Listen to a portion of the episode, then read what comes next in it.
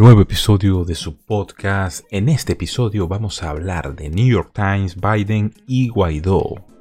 Este podcast es producido por Phil By.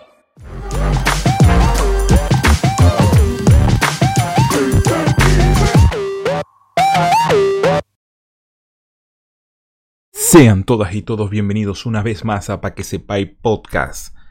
Antes de empezar, pueden contactarme en Esteban Rafael jr.com. Todas mis redes sociales están aglomeradas, reunidas allí.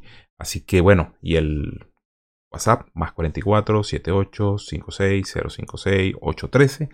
Esa es la única forma de poder comunicarse conmigo. Vamos a empezar con este podcast de una vez.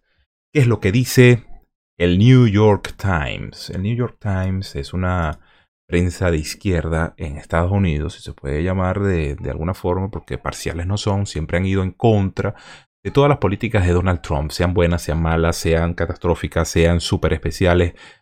Ellos siempre están en contra, siempre de la persona, no del político. Creo que la situación de The New York Times y Donald Trump es personal. Pero en este caso, salió una publicación del New York Times hace dos días hablando del plan de Biden para América, América Latina. O lo que llamaban ellos Centroamérica. Yo no sé por qué le dice Centroamérica. Y más que todo en el, en el, texto habla de Centroamérica. Pero bueno, dice que va a terminar la política de bullying eh, dictatorial. O sea, se habla de, de, lo que sería la política internacional de Donald Trump. Dice, si yo soy electo, si yo soy electo, si, o si es electo Joe Biden, planifica esparcir una política de repudio, ¿ok?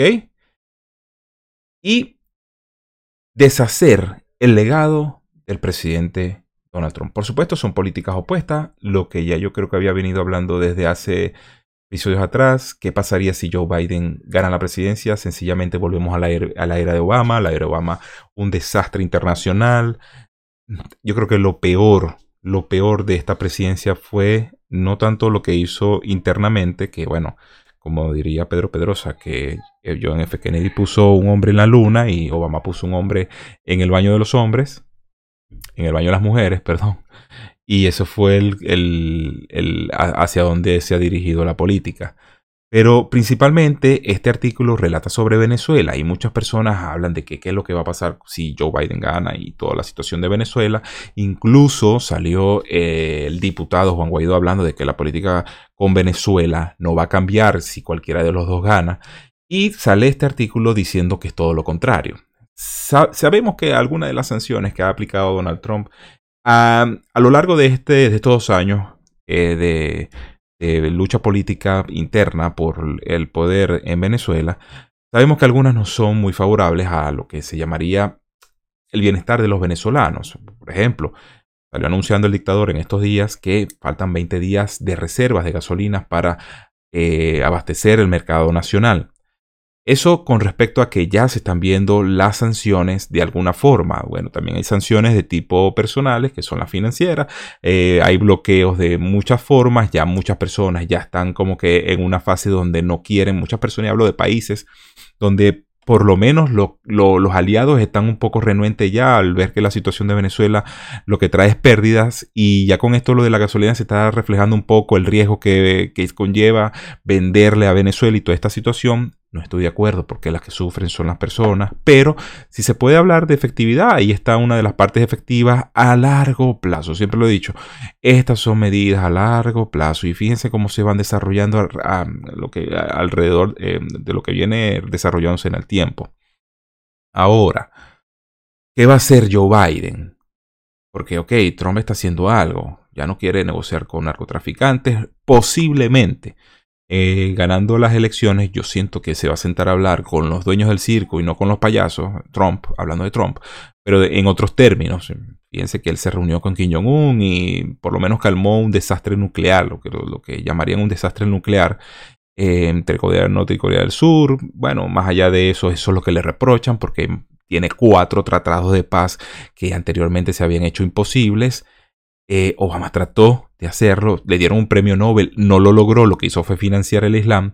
Por eso las grandes diferencias y las grandes comparaciones entre estas administraciones, porque si vuelve Biden viene lo mismo de Obama.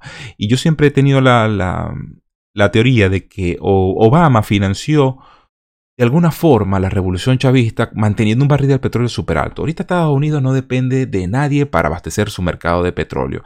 Ya en estos momentos Estados Unidos está exportando petróleo, ya no lo necesita importar porque sencillamente ya tiene sus eh, reservas bien repletas, está produciendo, se dedicaron a la producción nacional, dejaron de, ceder espacios a mm, los miembros de lo que ellos llaman la OPEC y eso hizo de que el precio del petróleo bajara de 100, llegó a, en tiempos de Obama llegó hasta 160, 140 barril por, de, barril eh, por dólar.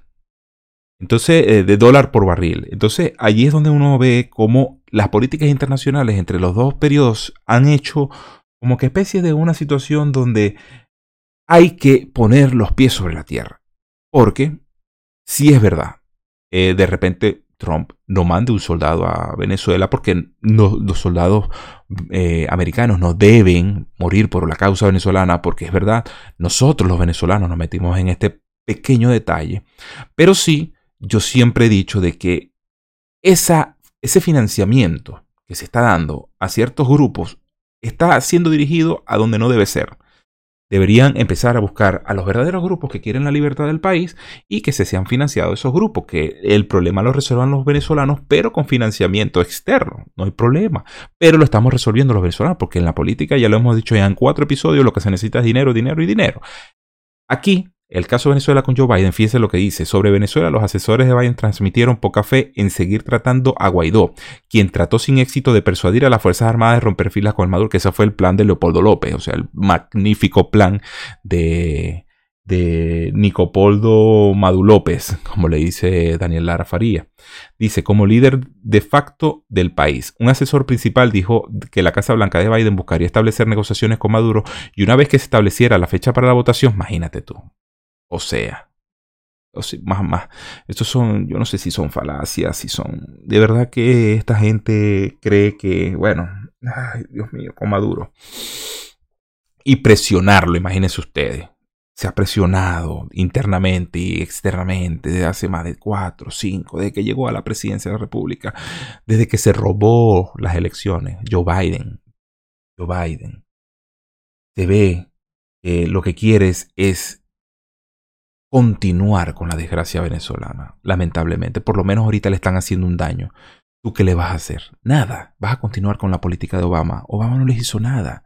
Obama lo que hizo fue pan y circo. Incluso no hallaban cómo meterse un enemigo porque Obama fue tan blando que bueno, al final terminaron hablando de Obama y el, y el imperio porque necesitaban un discurso, pero no era que Obama estaba haciendo gran cosa. Fíjense lo que hizo Obama. Políticas internacionales a favor de Irán, a favor de Cuba, a favor de cualquier lastre socialista que había en el mundo. Les vuelvo a recordar, ¿qué sucedió en Cuba? Ablandó las políticas que estaban siendo, bueno, hay que analizar si fueron efectivas o no, pero las ablandó, les dio paso, fue, fue a ver un juego de béisbol. Ya no se habla del anticomunismo, ya no se habla de, de valores, ya no se habla de una visión, ya no se habla de nada de eso. Eso desapareció con Obama. Y esto es lo que pretende este señor llevar a cabo. Cruz, el ex principal legislador latinoamericano en la administración de Trump, dijo que la administración de Obama dejó que la crisis venezolana se agravara. Y eso yo le totalmente de razón, yo viví Obama, yo lo viví. A mí no me lo contaron, yo vi cómo esto se, se, se lanzaban públicamente a través de las redes sociales, en aquel momento la televisión, para que no pasara nada y después se reunieran en la ONU y se dieron abrazo y Joe Biden saludando a Maduro, todo de lo más cordial, porque es la política de los demócratas, una política globalista, abrir las fronteras, no importarle que haya desastre en, en, el mundo, que Venezuela represente un peligro para el hemisferio, eso no les importa a Joe Biden, ¿para qué yo voy a Yo más bien tengo que venir y traer a todos esos grupos, tráiganlos para que suceda lo que sucede en Francia, que, bueno, por una clase de, libertad de expresión en una universidad, Sacaron un dibujo de Mahoma, alguien un dibujo de alguien burlándose de Mahoma y lo pagó fue el profesor. Le quitaron la cabeza. Eso es lo que hay que decirle a la gente. Eso es el globalismo. Son culturas que no son compatibles. Se respetan, pero no son compatibles. Y eso es lo que quiere Joe Biden para Estados Unidos. Maduro ya lo está implantando en Venezuela. Hay una isla en Venezuela, la isla de Margarita. Está totalmente tomada por este islamismo, Hamas, Hezbollah. Ya no se sabe quién está allí. Se están, bueno, en algún momento va a haber una guerra interna en Venezuela porque no, se crean que estos grupos fundamentalistas eh, se quieren entre ellos. Pero como se les está dando espacio y terreno, se les está dando el oro, se les está dando las reservas, se les está dando lo poco que devenga la, la naturaleza venezolana, bueno, ellos están allí tranquilos. Ese es el peligro y ese era el trabajo que tenía que hacer Leopoldo López y ese era el trabajo que tenía que hacer Juan Guaidó.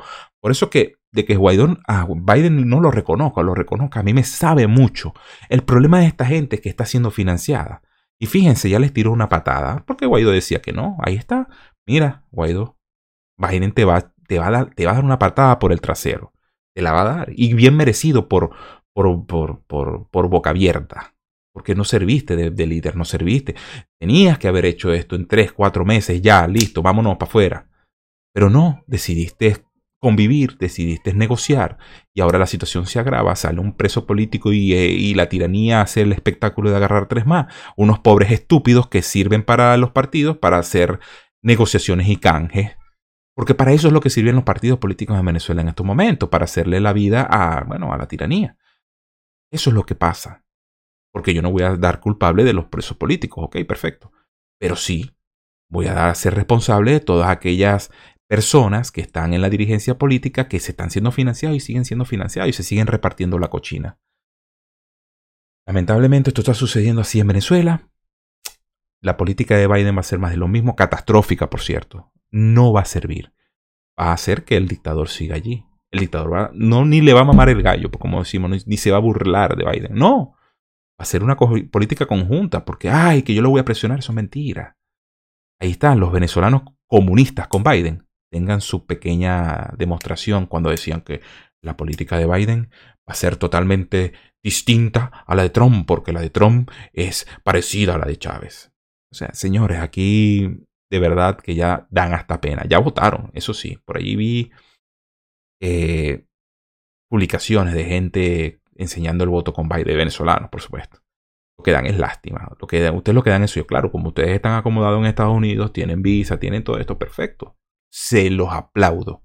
Pero no vengan a hablar en, en favor de la causa venezolana, que les queda muy grande. Y a ustedes no pertenecen al país cuando ustedes apoyan este tipo de políticas y situaciones demócratas de Estados Unidos, los demócratas, los comunistas, la izquierda radical, porque sí son la izquierda radical. Aquí que hay que él es moderado. No, no, no, no, hay que lanzar hay que decir las cosas como son. Este tipo es un radical, porque eso es lo que viene él. Si es que manda, porque viendo las cosas como son, creo, creo que la que va a mandar de verdad va a ser la vicepresidenta de la República, Kamala Harris, que es peor. Sin más que hacerles referencia, fe, familia, vida, libertad y propiedad. A que sepáis, nos vemos en un próximo episodio.